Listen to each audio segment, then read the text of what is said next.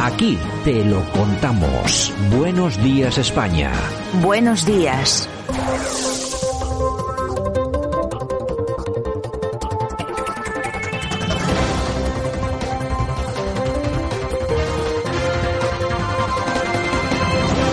Bueno, nosotros ya estamos en este 3 de marzo, en esta portada de nuestro programa de este Buenos Días España. Como siempre, analizamos la actualidad, la actualidad y lo hacemos de manos de nuestro amigo y compañero, el profesor Sergio Fernández Riquelme. Don Sergio, buenos días.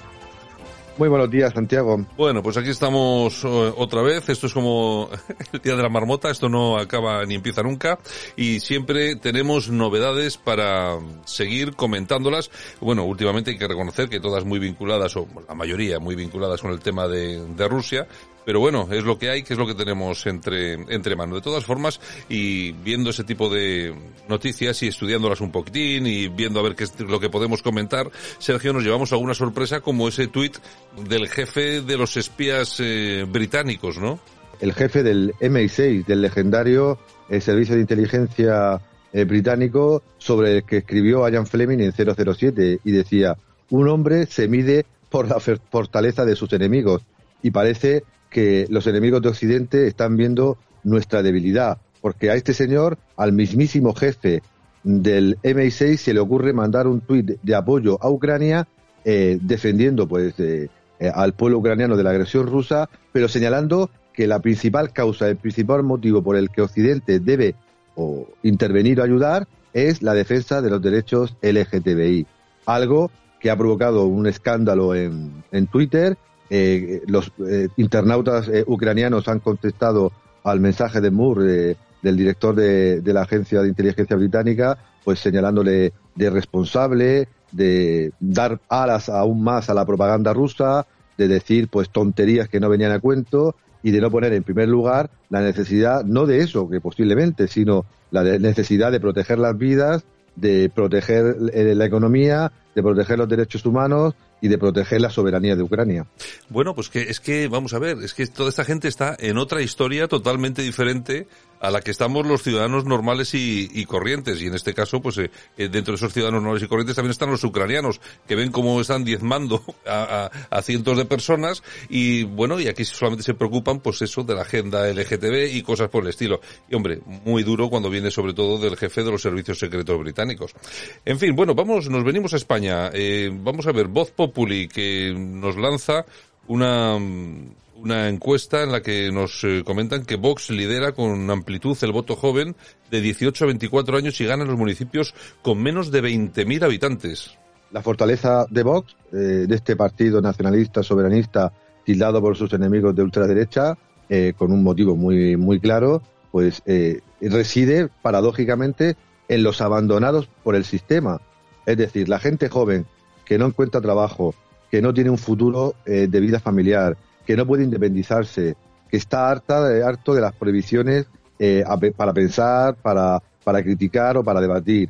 Eh, y los pueblos pues más pequeños, que más, que más sufren en la falta de inversiones, la inmigración ilegal, la falta de seguridad, pues están votando eh, masivamente o en un, en un número muy destacado a Vox como principal fuerza política, ¿no? En las localidades pequeñas, según la encuesta que ofrece Vox Populi, eh, obtiene el 22,96% de los votos eh, y eh, sitúa el voto juvenil por encima 11 puntos del, del PSOE y perdón del PP y 7 del PSOE y esto a partir de los sondeos que ha realizado en las próximas o para las próximas encuestas de, de, de Andalucía.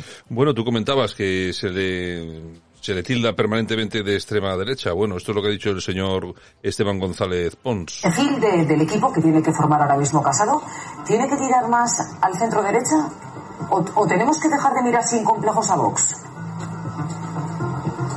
No, a ver, eh, Vox no es el Partido Popular ni representa la ideología en que consiste el Partido Popular Vox es un partido de extrema derecha.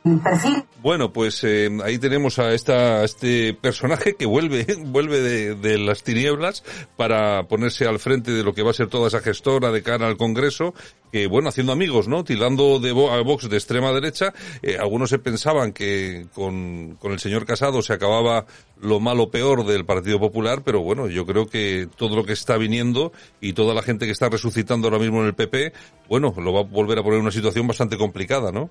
Eh, estas declaraciones y los nombres que están sonando creo que son un punto de inflexión, porque a mí no me suena que muchos dirigentes del PP o de tal calibre eh, dijeran eh, que Vox es un partido de ultraderecha o de extrema derecha. Todo surge, yo creo que a partir de Aznar, cuando Aznar ya le pone el mote, ¿no? A Vox por ser similar supuestamente al Frente Nacional y cómo parece que Aznar deja caer a Casado y apadrina o permite que vuelvan los rajoyistas, ¿no? Los soralistas y los tecnócratas sin debate ideológico, sin batalla cultural, centrados única y exclusivamente en la gestión, como parece que está pasando y como estamos señalando eh, en muchos momentos. ¿no? Estas declaraciones me parecen muy fuertes porque un señor pues, de, la talla, de la talla institucional del Partido Popular como es Esteban González Pons, pues no creo que haya dicho tan abiertamente que Vox es una formación de extrema derecha o de ultraderecha lo que parece indicar que van a marcar la distancia muy grande con la formación de Santiago Bascal y van a intentar evitar, no sé si con éxito, cualquier pacto que no sea eh, decisivo e inevitable eh, para formar gobiernos regionales o, el mismísimo gobierno nacional. Bueno, pues desde el equipo de la señora Ayuso en Madrid ya se, ya se ha deslizado malestar por estas declaraciones y es que efectivamente en, estos momentos en los que se necesita eh, bueno cierta complicidad porque hay que montar pues eh, opciones en Castilla y León y a ver lo que pasa en Andalucía, pues bueno, descolgarse con estas declaraciones la verdad es que no es complicado. Todo esto viene a cuento de la llegada del señor Feijó a la presidencia, lo que parece ser que va a ser casi seguro a la presidencia del Partido Popular. Que me han urgido en los últimos días a pronunciarme acerca de si debo asumir más responsabilidades en nuestro partido. Y también agradezco su paciencia. Pero es aquí en Santiago en el que confluyen todos los caminos donde debemos de decidir si empezamos uno nuevo. Aquí en la Galicia en la que le debo todo mi capital político, porque me siento preparado, porque creo que puedo, junto a un partido unido, lograr el objetivo que tenemos y porque estoy convencido, pido vuestra autorización para presentar mi candidatura a la presidencia del partido. Bueno, pues ya era hora de escuchar al señor Feijóo hablar en castellano y no en gallego, ¿no? Sí, Rajoy 2.0, eh, cambiado, evolucionado ahora a la política nacional. Es difícil en Galicia escuchar, como has dicho tú, a Feijóo hablando en la lengua común de todos los españoles, pero ahora que desembarca en Madrid, pues querrá ser más presentable para el conjunto de toda la nación. Eh, era inevitable, estaba cantado que, que Feijóo iba a ser el candidato elegido un candidato que, como veremos, va a ser ungido eh, por todo el partido, no va a haber mm, competencia interna, quizás no haya primarias y no se presenta, que creo que no, ningún candidato con los tabales suficientes y veremos en los próximos meses si es ese tecnócrata a los Rajoy centrado solo en la gestión o mm, plantea, creo que no, pero puede plantear alguna batalla ideológica, cultural, eh, contra la izquierda en nuestro país. Bueno, ya veremos a ver qué es lo que pasa. En todo caso, lo que sí, lo primero que dijeron todos los varones al salir de aquella reunión con Casado es que cualquier militante del Partido Popular al corriente de sus cuotas podría presentarse en el próximo Congreso a la presidencia del Partido Popular. Y mira por dónde que la primera, la primera persona que se presenta ha sido Alexia Herranz, que ya hemos entrevistado en este programa, que es eh, una militante del Partido eh, Popular, es transexual y quiere convertirse en la primera primera mujer trans presidenta del PP en España. Bueno, esto no deja de ser anecdótico, ¿no? Anecdótico y un, poco raro, porque contra Amazon estuvo ella y no pudo presentarse por la falta de avales, pero le sirvió a Amazon para convertirse en un presidente o en un candidato pues mucho más moderno, integrado, diverso, y creo que la jugada va a ser la misma con Rajoy. Se presentará esta chica y así eh, nuestro amigo Fejo podrá presentar al PP como un partido donde se hacen primarias o se intenta, donde hay candidatos diversos, diferentes, y así homologarse perfectamente con las fuerzas de izquierda.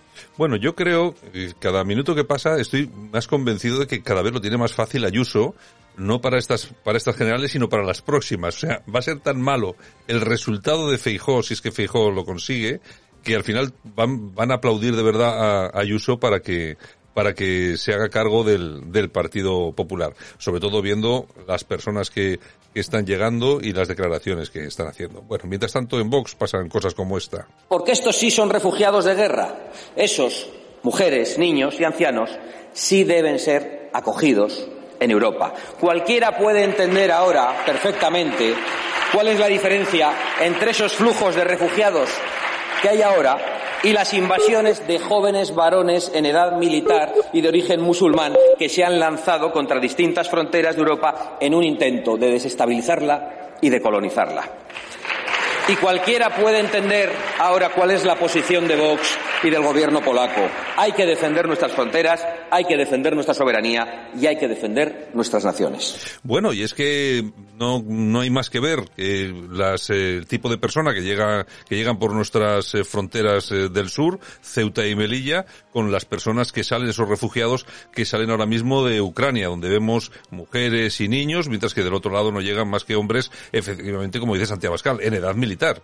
Yo coincido en casi la totalidad con el discurso de Abascal. Mientras estamos mirando para un lado, eh, para la frontera este de la Unión Europea, nuestra frontera sur está abierta de par en par y el sátrapa de Marruecos, al que nadie critica, al que nadie sanciona eh, por la falta de libertades o de derechos humanos, pues eh, parece que por casualidad permite que 2.500 personas intenten, o sea, 2.500 personas hambrientas, en un estado pues lamentable, crucen de manera desesperada la frontera eh, y llegan eh, y logran saltar esa valla 450 personas.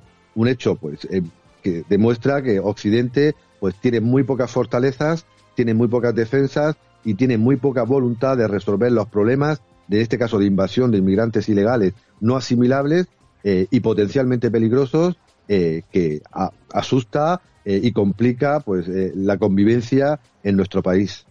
Bueno, y el señor Biden también nos vamos hasta Estados Unidos y vamos a acabar con él, que ha definido perfectamente a la gente de Ucrania, ¿no? Eh, ha sido bastante curioso porque es una imagen que está dando la vuelta al mundo. En su primer gran discurso eh, a la Unión, a la Unión Norteamericana, pues eh, analizando la situación de Ucrania y lanzando un mensaje de apoyo a los ucranianos, pues dice, con ese lenguaje o ese neolenguaje tan progresista y precioso, que los tanques podrán asediar Kiev, pero no podrán conquistar los corazones de los iraníes.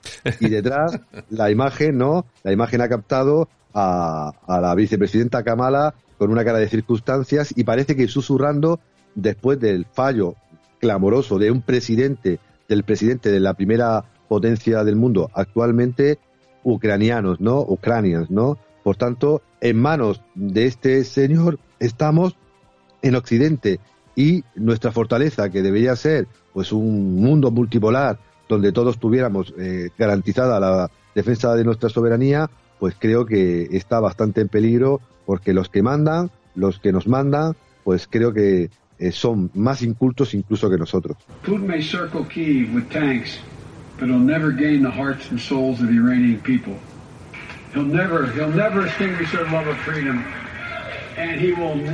Efectivamente, Iranian people, con absoluta claridad.